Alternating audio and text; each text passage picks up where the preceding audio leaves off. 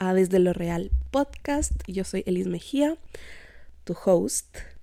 Y en este capítulo voy a compartirles un poquito un update de mi vida, pero todo con una lección o varias lecciones como detrás. Antes de empezar el capítulo, em, quiero decir que estoy en un momento de mi vida en el que estoy muy agradecida de cómo se han venido dando las cosas, a pesar de que a veces nuestros planes cambian, a pesar de que no es lo que pensábamos en un principio y hay veces que vemos las cosas desde un juicio negativo, ¿verdad? Y nos metemos como que en este lugar oscuro o este huequito de dolor, de preocupación, de estrés y es muy difícil abrir los ojos ante un sentimiento de esperanza, ante un sentimiento de, de salir adelante, o sea, lo ves muy lejano y sientes que en vez de dar pasos retrocedes. Pero a veces tienes que retroceder un poquito para coger ese impulso que te va a sacar hacia adelante y hacia tus metas y hacia donde quieres ir. Y de eso se trata el capítulo de hoy. Em, esta ha sido una semana muy loca, muy loca para mí. Primero porque regresé a Ecuador y me cuesta mucho decir eso. Porque hace un mes, si es que por ahí me conoces un poquito o me sigues en Instagram, sabes que me había mudado a Estados Unidos. Ya les voy a contar la historia. Pero bueno, esta semana regresé a Ecuador con todas mis cosas que ya había mudado hacia allá. Em, un poco con la frustración de, wow, traje todas mis cosas y ahora me estoy regresando y estoy perdiendo literalmente miles de dólares solo en pasear mis cosas por todo el mundo. Entonces, claro, llega este punto del que vemos las cosas desde esa perspectiva, ¿verdad? Desde, desde la perspectiva negativa, desde qué estoy perdiendo en lugar de, ok, ¿qué voy a ganar a partir de esto? ¿Qué más es posible a partir de esto? Entonces, eh, mi semana empezó, la semana anterior empezó un poco así. Y coincidió, porque todo, o sea, yo he sentido que todo se me ha alineado a un mismo tiempo. Y eso ha complicado las cosas, pero también me ha retado. Y, y como todo se me ha juntado entre lo que yo puedo ver como, entre comillas, bueno y malo, se ha como equilibrado.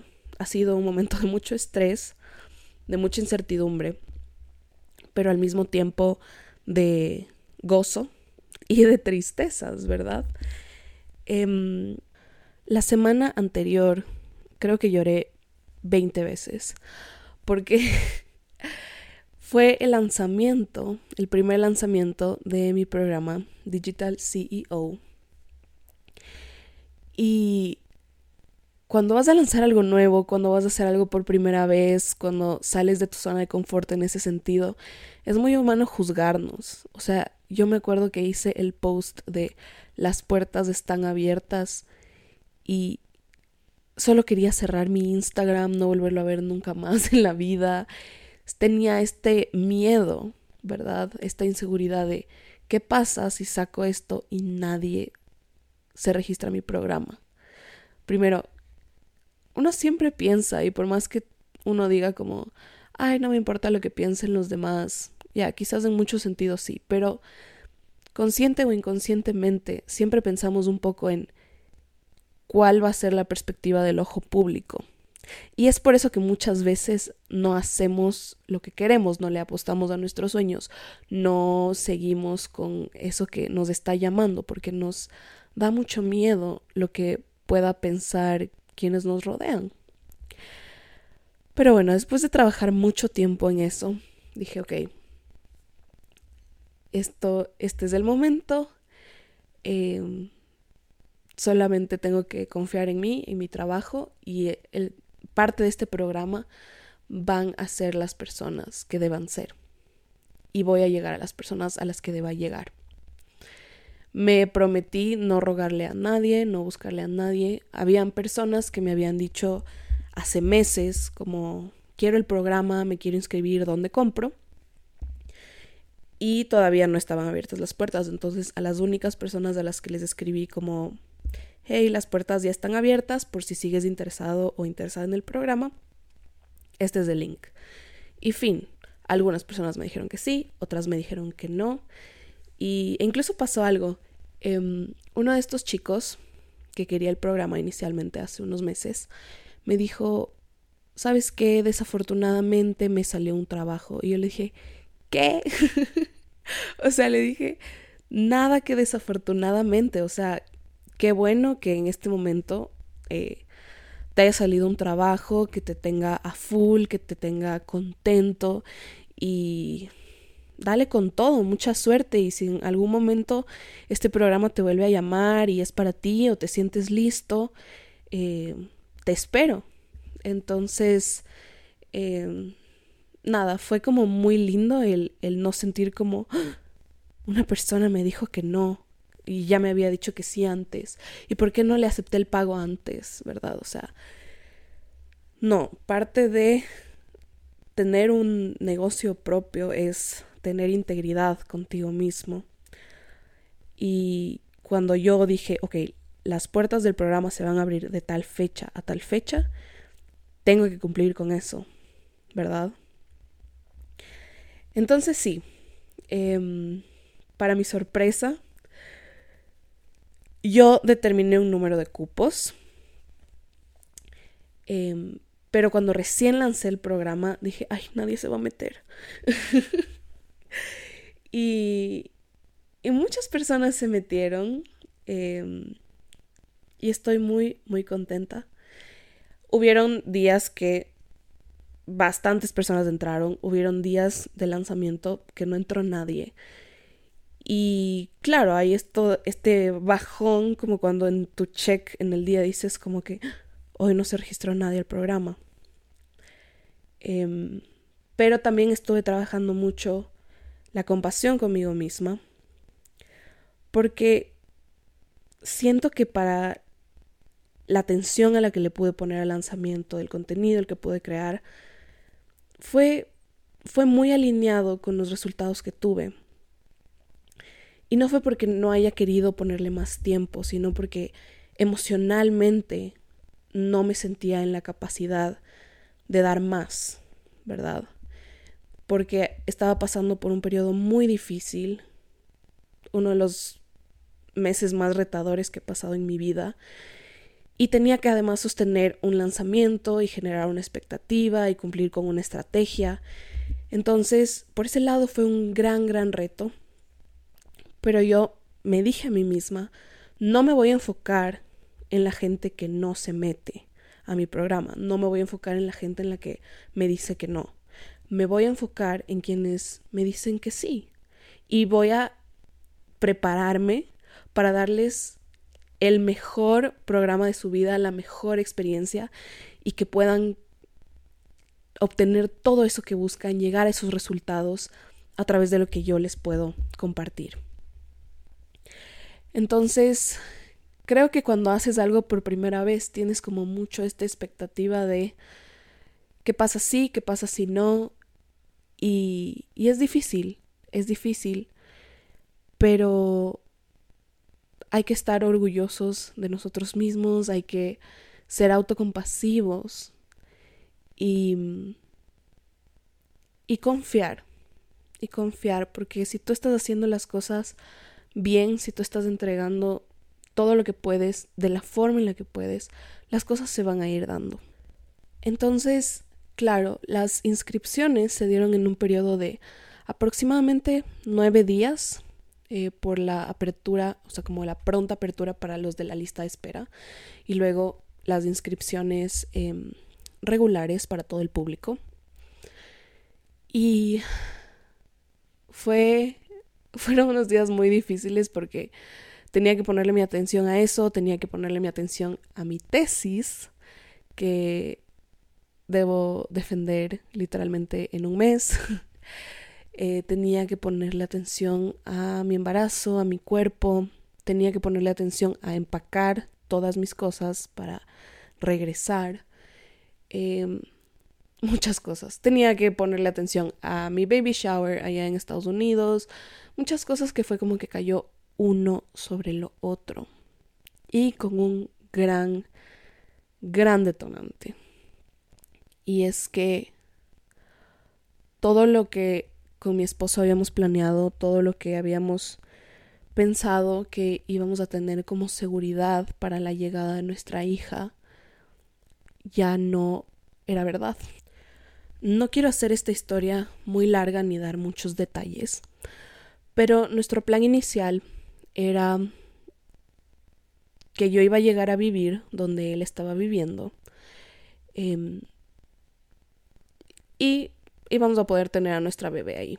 Íbamos a vivir dos años en Miami y luego nos íbamos a mudar a algún otro estado que sea más familiar y más como friendly con, o sea, como que family friendly em, de Estados Unidos mientras se procesaban mis papeles, etc. El tema es que cuando yo llegué esta última vez, mi esposo se sentó conmigo y me dijo, tengo que contarte algo, porque necesito que tomemos una decisión. Un paréntesis pequeño es que ahorita en Miami, bueno, primero es la ciudad más cara de Estados Unidos actualmente, em, si es que quieres vivir ahí, ¿verdad? Y no hay un control ni, ni ninguna regulación para el tema de los arriendos, plusvalía, etc. Entonces, en este año los precios de todos los lugares de vivienda se han disparado por los cielos y han habido tantas, tantas personas que han, que han quedado en la calle por órdenes de desalojo em, debido a estos, a estos incrementos en los arriendos, ¿verdad? En este momento en Miami tú no encuentras una casa, digamos, para comprar por menos del medio millón de dólares. O sea, como que el promedio es entre el medio millón y el un millón de dólares. Y si quieres arrendar el cuartito más chiquito y en las peores condiciones, en los sectores que no son los más convenientes, peor para tener una familia, no encuentras nada por menos de dos mil dólares al mes. Con el riesgo también de que te digan un día que llegue el dueño y te diga, ¿sabes qué? Voy a subir el precio a tres mil dólares y si es que no puedes pagar, tienes que irte a fin de mes, ¿verdad? Entonces, como no hay estas regulaciones, eh, todos los precios están imposibles. La casa en la que nosotros íbamos a vivir quedaba en una comunidad muy linda, en un buen sector y muy cerca del trabajo de mi esposo. ¿Por qué era para nosotros una prioridad el estar cerca? Porque como yo todavía no he procesado mis papeles, etcétera, en Estados Unidos, em, porque eso toma tiempo a partir de, del matrimonio y el proceso de los papeles, etc., em, yo no podía, digamos, como tener una licencia para conducir, eh, por lo tanto yo no iba a estar manejando ningún carro y si pasaba cualquier emergencia conmigo o con mi hija, eh, iba a ser un riesgo. Entonces, para nosotros buscar un lugar lejano de, de donde estábamos, a un precio más bajo no era la mejor opción, por seguridad. Además que la gente en Miami está loca, o sea, no nos veíamos viviendo ahí como mucho tiempo y si soy honesta, por el sector en el que vivíamos yo me sentía tranquila quedándome sola en casa, em, porque como ustedes saben yo trabajo desde la computadora. Eh, pero en otros sectores como sí me daría mucho miedo quedarme sola. En fin, el lugar era el lugar perfecto, a un precio muy conveniente. Em, y nosotros podíamos vivir ahí. Resulta y pasa que al día siguiente de lo que yo llegué ya con todas mis cosas, mi esposo se sienta conmigo y me dice, tenemos que conversar, conversar de algo y tomar una decisión. Y yo así como, ¿y ahora qué? Em, y bueno, él tomó la decisión de decírmelo en persona porque obviamente hay cosas que tienes que hablarlas en persona y que no se hablan por el teléfono, especialmente como cuestiones tan importantes. En fin, él se sentó conmigo y me dijo, mira, eh, la persona, el dueño de esta casa, tuvo inconvenientes con el banco, que obviamente en este podcast no lo voy a profundizar, pero eh, me dijo esta semana que tenemos hasta el 20 de abril para irnos. Esto era como que el 20 de marzo ya. Cuando nos pusimos a ver cuáles eran nuestras opciones, prácticamente eran dos. La primera era encontrar un lugar que estaba por fuera de lo que habíamos pensado absolutamente. Hubiéramos tenido que hacer muchísimos sacrificios ¿Por qué? Porque yo al estar de ilegal en ese país hasta que se procesen mis papeles no podía trabajar o al menos no podía trabajar en un lugar con condiciones ideales porque ninguna empresa en Estados Unidos te va a contratar si es que no tienes los papeles o hay veces que abren vacantes de queremos gente latina pero que vive en Latinoamérica. Entonces, si yo postulaba como, ah, sí, hola, estoy aquí de ilegal, contrátenme en Estados Unidos, em, hubiera sido un drama. Porque si abres una cuenta de banco, toda la plata que te entra, te calculan el impuesto y te empiezan a preguntar, ok, ¿de dónde es esto? ¿Por qué tienes este ingreso? O sea, es como demasiado, demasiado controlado en ese sentido. Em, con el plus de que, ya, por último, muchas personas que migran, van, consiguen trabajo de ilegales, les pagan la mitad del precio promedio de hora, pero digamos que pueden trabajar. En mi caso, yo iba a tener una bebé recién nacida y nadie a quien decirle, oye, dame viéndole un ratito ya. Entonces, em, yo estaba consciente de que la solución, mi esposo y yo estábamos conscientes de que la solución iba a ser de que él consiga un segundo trabajo para, para cubrir eso que yo no iba a poder trabajar. Y de cierta forma, em, claro, yo tenía en un principio en mente continuar con mis clientes, seguir con lo que estaba haciendo acá en Ecuador, pero había un gran inconveniente y es que no hay manera de mandar dinero de Ecuador a Estados Unidos. Entonces, cuando yo he querido llevar mi dinero a Estados Unidos, he tenido que irlo llevando en cada viaje, en cash, hasta 1.200 dólares. Y aquí, paréntesis para aprender algo nuevo. Por el tema de salida de divisas, tú puedes sacar legalmente solo 1.200 dólares por cada salida del país. Em, si es que sacas más, te retienen en el aeropuerto y te toca pagar un impuesto. ¿Ya?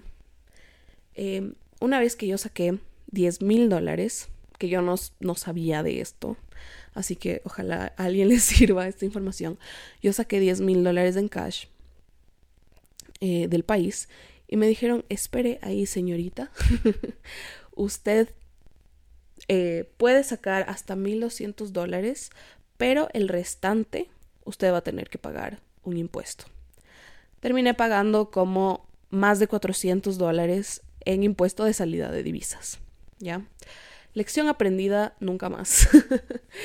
Entonces, em, listo, como... Ah, y otra cosa, hay veces, bueno, incluso mi mamá alguna vez me dijo como, ¿por qué no pagas todo con tu tarjeta y luego solo, eh, porque mi tarjeta de crédito es internacional, y luego solo te transfieres? Ya. Puedes hacer eso hasta 5 mil dólares al año. O sea, puedes usar tu tarjeta o hacer compras con tu tarjeta de crédito ecuatoriana afuera del país hasta 5 mil dólares. Y una vez que superas esos 5 mil dólares, te empiezan a cobrar ese impuesto de la salida de divisas. Entonces daba exactamente lo mismo que pagar impuestos absurdos de cada vez que yo entraba o salía del país, etc. Entonces estábamos muy limitados en esa cuestión y yo obviamente no podía tener mi dinero en Estados Unidos. Em, o si es que lo tenía era con mucha pérdida Em, económica. Y la solución como más real que le vimos fue, ok, mi esposo tiene que conseguir dos trabajos porque él tiene que cubrir por un tiempo el trabajo que yo pueda hacer. Y obviamente yo voy a cuidar a la bebé. Y realmente es algo como, no es la dinámica familiar que nosotros queremos, o sea, yo estaba consciente de que él iba a llegar muy cansado, de que probablemente no me iba a poder em, apoyar en, en ese sentido de, ok, hay que atender a la bebé, porque él iba a llegar quemado, o sea, hay que ser realistas. Si es que hubiera él tenido la obligación de sí o sí hacerlo, sé que lo hubiera hecho con todo el amor del mundo, pero yo no quería afectar nuestra dinámica familiar, porque ya cuando empiezas a compartir tu vida con una pareja. Ya no es el noviecito con el que te, te enojas y te vas a dormir enojado y cada cual para su casa, ¿verdad? Sino van a haber muchas cosas que pueden perjudicar esa relación. Y yo creo que el cansancio extremo iba a ser algo que nos iba a perjudicar como pareja. Porque por un lado, él iba a estar quemado del trabajo, por otro lado, yo iba a estar quemada de, o sea, y aquí un real talk que yo he venido descubriendo con, con mi proceso de, de estar embarazada, y es que las mujeres, muchas mujeres atraviesan por lo que se les conoce como los pregnancy blues o post-pregnancy blues. Muchas mujeres entran en depresión tras haber dado a luz porque obviamente ya no te ves igual a antes, eh, sientes que no hiciste nada, entre comillas, en todo el día, cuando obviamente le, estuviste entregando toda tu atención a tu bebé, pero te empiezas a juzgar mucho como mujer y a decir como, wow, no estoy haciendo lo suficiente.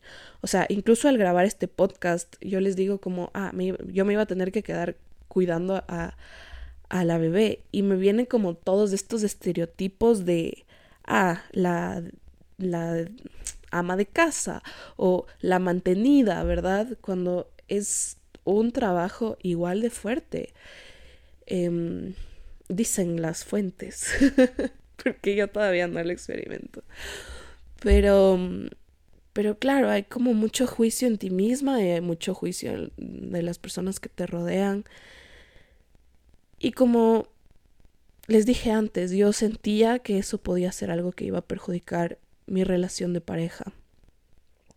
Porque no iba a ser una dinámica en la que los dos nos sintamos como en paz con lo que ambos estábamos haciendo. Ustedes me conocen, aunque sea un poquito, y saben que yo todo el tiempo estoy haciendo cosas, haciendo proyectos, quiero sacar adelante tal cosa, y yo sé que hubiera entrado en mucha frustración de que hayan pasado meses y yo sentir que, entre comillas, no hice nada, ¿verdad?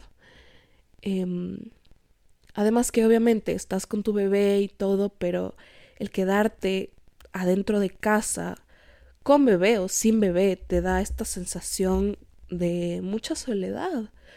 Entonces, em, realmente esa no era una opción que para nosotros era viable, que, que veíamos, o sea, como alineado a lo que nosotros queríamos. Y ahí fue cuando pusimos en la mesa la segunda opción que era, ok, nos vamos a vivir Ecuador. Y yo, por más que por un lado mi corazón se sintió en paz y se sintió feliz de obviamente regresar porque por el tema de visas, COVID, etc. Yo estaba consciente de que muchas personas de mi vida no iban a poder ser parte de este momento de mi vida por un tema de por un tema de límites terrestres. ¿verdad? En mi caso, mi mamá, que obviamente al ser abuela materna uno está como que súper emocionado y al ser mi mamá hay tantas veces y yo he escuchado tanto esto de wow, mi mamá fue un gran apoyo porque cuando yo no sabía qué hacer, cómo cambiar un pañal, cómo bañarle a, mi hijo o hija, ella me pudo guiar en cómo hacerlo y, y estuvo ahí, fue un apoyo emocional sobre todo. Y yo sabía que por temas de visas yo no iba a tener a mi mamá al lado mío o mi mamá no iba a poder conocer a su nieta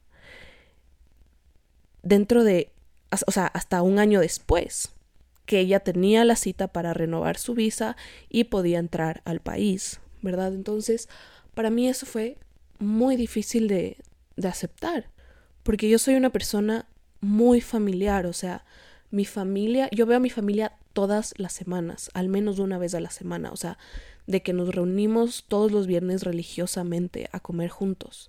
Pero toda mi familia, mis tías, mis tíos, mis primos, mis abuelitos, eh, mi mamá con mi hermano, ahora con mi esposo, o sea, es como religioso, ¿verdad?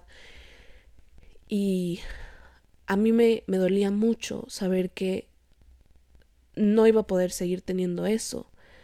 Y con mi bebé, o sea, era, creo que la cosa más difícil de cuando em, obviamente yo decidí irme a vivir allá con, o sea, para la cereza del pastel, obviamente yo al llegar indocumentada a Estados Unidos no tenía un seguro médico.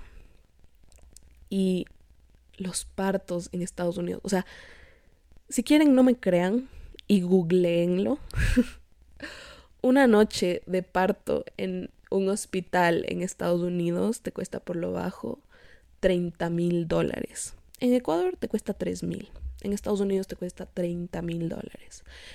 Entonces como que ya mm, yo me estaba frustrando, la verdad. O sea, yo sabía que era algo que iba a tener que enfrentar, pero estaba segura de que, ok, por último, vamos a estar a salvo porque tenemos un lugar para vivir porque nuestra bebé tiene un cuarto en este lugar y vamos a poder ir construyendo las cosas de a poco. Obviamente las cosas toman mucho sacrificio, mucho trabajo, mucho esfuerzo, pero el rato en el que nos dimos cuenta como vamos a quedarnos homeless. o sea, lo digo así como obviamente de chiste, ¿no? Em, fue como, no, o sea, encima, encima de todo en sí el sacrificio que íbamos a hacer, el empezar a sacrificar nuestro bienestar emocional como pareja e individual y obviamente también el bienestar de nuestra hija porque o sea, yo he leído mucho este tiempo sobre maternidad, etcétera. Y tu estrés, tu preocupación, todo lo que tú sientas lo puedes transmitir incluso a través de la lactancia. Y hay que pensar que tu bebé estuvo tanto tiempo conectado a ti que te siente mucho y tú eres lo único que conoce. Entonces, tú eres su lugar, tú eres su lugar seguro. Y si tú no estás bien, no vas a poder ser la mejor mamá para tu hijo o tu hija. Y eso fue algo que yo no quería sacrificar. Entonces, obviamente, nosotros hablamos con muchos abogados para ver cuál iba a ser el mejor proceso. Hablamos también con muchas personas que nos rodeaban, que nos decían, o sea, como que empiezas a recibir muchas opiniones, ¿no? De, sí, deberías hacer esto, em, o no, ¿por qué? ¿Por qué te vas a regresar? O, bla, bla, bla. o sea, empiezas a rodearte de muchas opiniones que también te empiezan como a confundir y te empiezas a preguntar de, ¿estoy haciendo lo correcto? Y yo recibí un mensaje de alguien de mi familia que me dijo, tienes que pensar en que tu prioridad número uno ahorita debe ser tu hija. Y nada más. O sea, esa bebé tiene que estar bien. Y literalmente dije, ok, no estoy loca. no estoy loca en pensar a regresarme, en pensar de regresarme a Ecuador. ¿Por qué? Porque sé que yo voy a estar mejor allá, voy a poder ser una mejor mamá y mi hija también va a estar mejor allá. Empezando por el hecho de que yo tengo un seguro que me cubre mi parto aquí, me dan beneficios extra porque ha sido un seguro que yo obviamente de toda mi vida. Eh, me dan beneficios extra como recolección de células madre que más adelante se pueden utilizar para tratar enfermedades, leucemia, eh, parálisis cerebral. O sea, yo ruego con que no tenga que usar nunca estas células madre, pero de todas formas es una gran oportunidad de vida y una gran inversión. Em, no es barato, o sea, no es para nada barato. Si es que no las, si es que no las usas, son miles de dólares que no estás usando pero si es que las llegas a necesitar son, o sea, no sé si en algún momento voy a contar un poco sobre esto. Si es que alguien tiene preguntas o, está pasando por un embarazo o lo que sea y, quiere conocer un poco de esto, em, mis mensajes están abiertos, o sea, no sé si lo voy a hablar públicamente por aquí, pero cuando me contaron de esta opción, y que mi seguro cubría gran parte de esto. A mí me da, o sea, era como una de las razones por las que yo decía, no, me quedo en Ecuador y doy a luz aquí. Pero fue como que, ok, ya, listo, ya, me, me voy, me voy con todo y acorde al plan, entre comillas, cuando ese plan se cayó por todo lado. Entonces, cuando yo Claro, sabía que la mejor decisión era venir a Ecuador. También me daba mucho miedo de regresar. De como que yo sentía que iba a volver así como un perrito con el rabo entre las piernas, que mucha gente me iba a juzgar, como que, wow, no lo logró. Em, pero ya, si piensan eso, ¿qué me importa? Ustedes no van a tener una hija recién nacida por la que ver, si es que es algo que puede cruzar por tu cabeza y, y yo tampoco puedo vivir para satisfacer a los demás, ni las expectativas que, que los demás tengan sobre mí, porque mi prioridad número uno es mi hija, es mi relación, es mi salud mental. Y yo muchas veces, muchas noches, en las que fue muy difícil, o sea, ustedes no saben cuánto lloré abrazada a mi esposo y solo de pensar en eso me, se me quiebra la voz. Pero no saben cuántas veces yo me decía como, wow, eres una cobarde, eres una cobarde que va a regresar a su casa y, y no le estás luchando. ¿Y cuál es el ejemplo que le puedes dar así a tu hija? Y me acabé mucho, me acabé mucho, me juzgué mucho pero mm, poco a poco fui viéndola como, no, definitivamente es la mejor opción, por todas las limitaciones que yo tenía en este otro país extranjero y todas las oportunidades y opciones que yo tenía aquí. Por suerte esta fue una decisión que tomamos en conjunto con mi esposo, que va a ser lo mejor para nuestra hija. Porque, claro, yo recibí de personas que han migrado y todo, que han migrado por el lado como súper duro, ¿no? Que han pasado, que la han pasado terrible. Y me decían, no, pero es que como sea, aquí sales adelante. Y sí, yo haría todo lo que tendría que hacer si es que de mí no dependiera una bebé recién nacida, ¿verdad? Yo me lanzo, o sea, yo me lanzo, yo hago lo que tenga que hacer, yo me aguanto lo que sea, pero no le voy a hacer pasar a mi hija por eso. No en este momento, o sea, si luego ella quiere decidir y lanzarse a hacer esas cosas, es decisión de ella, yo tampoco le voy a tener como en una cajita de cristal. Yo le voy a apoyar en todo lo que ella quiera hacer en su vida.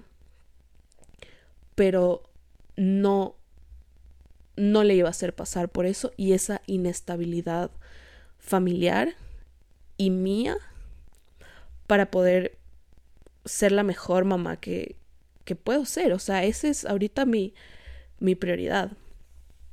He dicho prioridad muchas veces, creo, en este, este capítulo. Pero es verdad.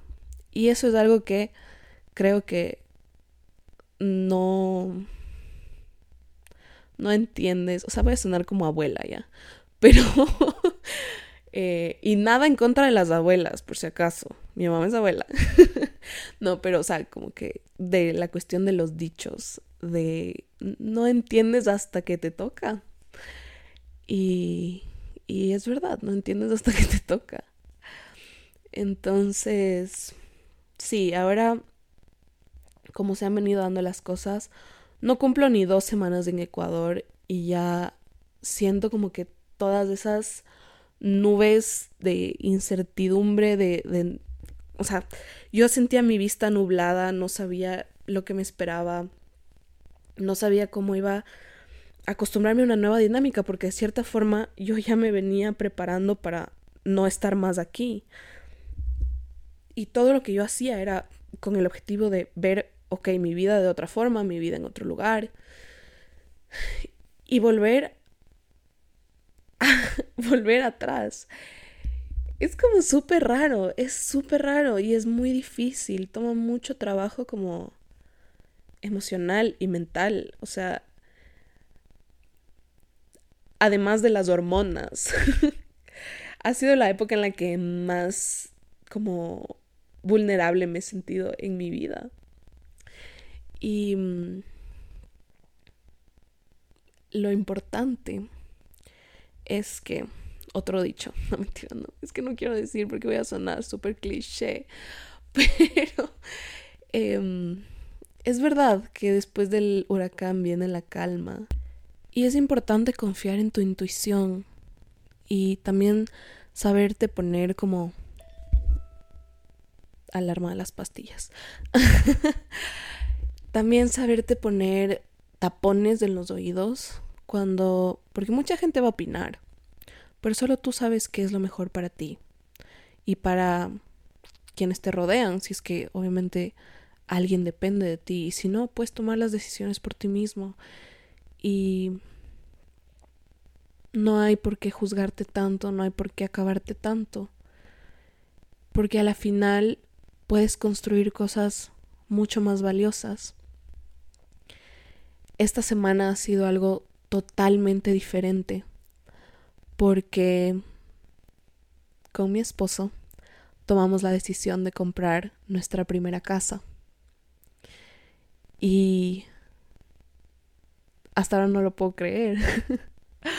hasta ahora no lo puedo creer porque yo jamás me imaginé que a mis 22 años iba a comprar mi primera casa. Y ha sido un proceso muy lindo también, como de, ok, quizás teníamos que haber pasado por esto para que esta oportunidad se abra y que lo podamos hacer, porque obviamente en Estados Unidos em, sí o sí vamos a tener que vivir arrendando un lugar. Y ahora tenemos esta oportunidad de comprar nuestra propia casa, de vivir ahí, de que esas cuotas de arriendo, entre comillas, sean cuotas de pagar nuestra casa y pagarla en conjunto. Y eso es algo que a mí como me hace muy feliz porque ustedes me conocen y sabrán que soy así como soy una mujer independiente y no necesito de nada ni de nadie. Entonces, nada, el saber que en este momento y en esta circunstancia yo puedo poner exactamente como el mismo trabajo, el mismo esfuerzo, comparado a lo que me hubiera tocado hacer, digamos, entre comillas, en la otra circunstancia que teníamos pensado, yo me siento como feliz, yo me siento feliz porque puedo seguir trabajando en mis proyectos, en mis cosas, em, con libertad, mientras también le dedico tiempo a mi hija, mientras compramos nuestra casa y la amoblamos y, y, la decoramos y a mí eso me hace mucha ilusión el poder elegir de qué color quiero el granito, de qué color quiero las paredes. Em, eso de hecho creo que lo estoy monopolizando. bueno, yo estoy así como que ya tengo mi Pinterest board así de cómo quiero mi casa y mi esposo todavía no tiene idea. de cómo eso está siendo pensado y planeado. Pero nada, me da, me da mucha ilusión, me da mucha seguridad porque es ya tener algo tuyo. Y, y eso es algo muy valioso. Eso es algo muy valioso. Porque además nosotros lo vemos como una inversión. Nuestra idea no es vivir aquí en Ecuador. Lo hemos hablado y realmente nuestro plan sería vivir aquí en Ecuador unos dos o tres años máximo. Y luego regresar a Estados Unidos, procesar mis papeles, etcétera, cuando digamos que haya una mejor estabilidad y al mismo tiempo arrendar nuestra casa. De esta forma se puede seguir pagando la casa, puede entrar un ingreso extra a nuestra familia y así ya se va construyendo esta seguridad de poco a poco.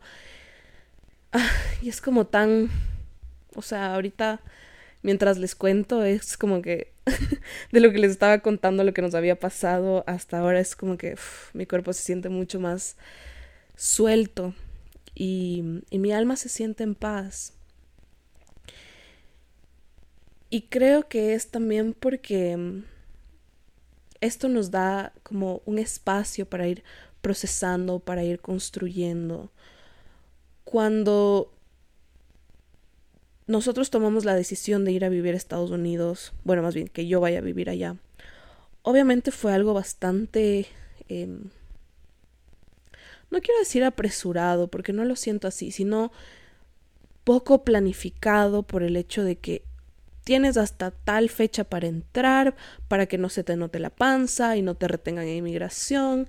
Y era mucho estrés porque cuando te deportan, que cuál, cuál era mi miedo, es que si es que en inmigración se daban cuenta que yo estaba embarazada, y para este momento yo ya estaba seis meses embarazada, me tuve que vestir de cierta forma, tuve que actuar de cierta forma, como que no tenía ni una molestia, o sea, fue, fue, fue algo demasiado estresante.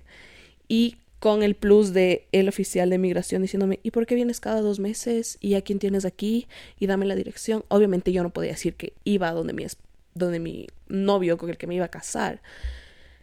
Eh, por suerte yo tengo una tía allá, entonces podía dar esa información.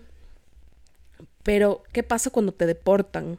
Si es que se hubieran dado cuenta que estaba embarazada y a ese señor, porque quizás tuvo un mal día o lo que sea, le daba la gana de regresarme a Ecuador, yo hubiera estado prohibida de entrar a los Estados Unidos por años, ¿ya? Em, pensando en mi hija no va a poder crecer al lado de su papá. Eh, yo no voy a poder estar al lado de mi esposo, que en ese entonces ni siquiera era mi esposo.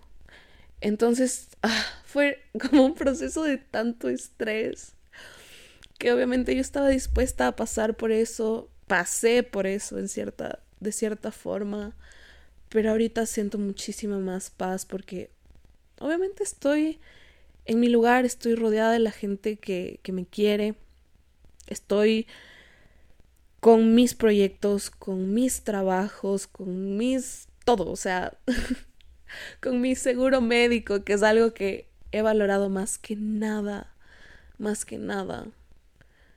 Porque, ah, o sea, realmente creo que la vida de migrante es muy difícil, es mucho sacrificio y que sí, hay que estar dispuesto a hacerlo, pero si es que eso es lo que quieres, pero también, si es que tienes el chance de planificarlo y hacerlo con calma, es la mejor opción. y les habla la voz de la experiencia. Eh, ya quiero ir acabando este capítulo porque siento que está súper, súper largo. Espero no haberles aburrido hasta este entonces.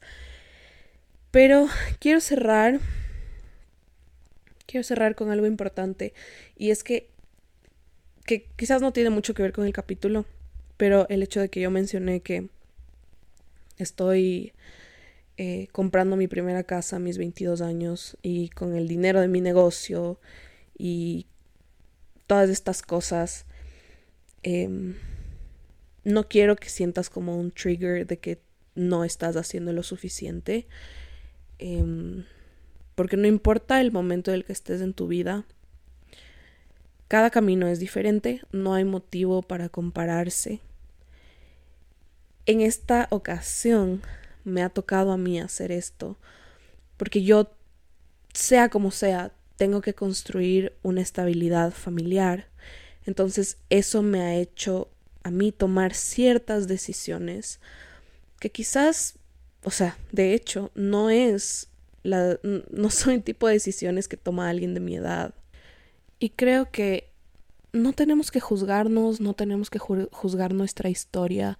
Cada paso es diferente y sí, probablemente yo estoy construyendo un hogar, pero, pero tú también vas a estar construyendo lo que tú necesitas para este momento, para ti. Obviamente, mi situación ha sido diferente. Hay un proceso como que se ha adelantado mucho por el hecho de quererle dar un buen hogar a mi hija, un hogar estable. Em, que claro, o sea, muchos, muchos de los procesos que adelantamos fue con nuestra idea de que íbamos a vivir en Estados Unidos, ¿no? Probablemente no lo hubiéramos visto tan urgente o tan necesario si inicialmente teníamos la idea de estar aquí en Ecuador, ¿verdad? Pero ya, son solo cómo se han ido dando las cosas. Em, y este capítulo en verdad es para que sepan que, las, que no todo es así, color de rosas, que hay una historia detrás. Que si bien yo ayer publiqué, o sea, yo ayer compartí que, em, que hice el pago, que bueno, que hice el pago de la entrada de nuestra primera casa y claro, sé que pueden haber muchas personas que se puedan sentir mal o no se puedan sentir suficientes o no sé, la gente piensa muchas cosas. O sea, yo alguna vez que compartí algo en TikTok de, de que tenía 22 años y, tenía un negocio. O sea, que no me dijeron? Me dijeron que de ley mis papás son empresarios, que, que de ley mi papá me puso la empresa, o sea, sin saber que mi papá es músico, o sea, y sin desmerecer a los músicos. no estoy diciendo nada malo, pero, o sea, estoy dando un poquito de contexto, o sea, mi papá no es empresario. Y... Ay, hasta me habían puesto alguna vez abuelos de oro. O sea, como que mis abuelos fueron los que me dijeron, tome mi hijita, ponga su empresa digital sáquese la madre y, y ya, o sea, no, pero bueno, es como el ojo público y creo que eso es otra como cosa que tenemos que ver, que a veces las personas como piensan bajo su propio contexto y y qué pena, qué pena como que vean el progreso como como algo que no es posible. Y bueno, justamente por eso yo compartí incluso en mis historias, para que no haya como esa idea de que la Elise lo tuvo fácil porque es ella. Eh, porque no es fácil, ya les estoy contando toda esta historia y por eso les estoy dando todo este contexto, para que vean que no es que es, o sea, la vida no solo son cosas buenas. Y, y ahorita estoy muy agradecida con, obviamente, esta nueva oportunidad que se ha dado porque hemos ido tomando las elecciones que hemos tomado y, así se construye. Em, como decía, compartí en parte de, mis historias cuando ayer dije que, que empezamos a, a hacer el proceso para nuestra casa. Yo en abril del 2020, es decir, hace dos años, Tenía un trabajo de medio tiempo em, que no me pagaban ni la cantidad que te pagan en un medio tiempo. Y les vendía aguacates de mi árbol a mis amigos y les íbamos a dejar a su casa los aguacates para poder ayudarles, eh, ayudarle a mi familia que la estaba pasando mal con el inicio del, de la pandemia. Y, y es solo es muy loco ver hacia atrás y ver todo lo que lo que he podido ir construyendo y saber que también es, o sea, es darle paz a mi mamá de que ella sepa que yo voy a estar bien, que que soy capaz de generar mi propio dinero, que ahora soy capaz de ver por mi hija. Y, mm, y creo que eso es como un peso de, de encima menos para, no sé si dije bien, un peso menos encima. bueno, ustedes me entienden. Para, para nuestros papás, que obviamente, en mi caso, yo he tenido esa, ese privilegio de, de que mi mamá haya podido hacer lo que ella haya podido hacer para que nosotros estemos bien. Obviamente, em, intentar contribuir a lo que más podía. Yo trabajo desde mis 17 años. Mis amigos se iban de fiesta, yo me iba a trabajar los fines de semana. Em, y no todo es solo, o sea, cuento esto porque no todo es la historia de Instagram con lo bonita que va a estar mi casa, ¿verdad? Sino es hay una historia detrás, hay un proceso detrás, hay cosas muy duras detrás. Entonces, nada, eh, que sepas que nuevamente la vida no es todo color de rosa y que hay que vivir y confiar en el proceso y obviamente dar siempre lo mejor de ti e ir tomando las elecciones que se sientan adecuadas a lo que tú necesitas porque nadie más sabe lo que tú necesitas em, y nadie más te va a entender mejor que tú mismo. Así que con eso cerramos este capítulo. Realmente no sé cuánto tiempo he grabado porque hay muchas cosas que me han costado decir. Uf, me ha costado admitir un montón de cosas aquí. Pero eso es desde lo real. Gracias por escucharme, gracias por apoyarme, gracias por estar aquí.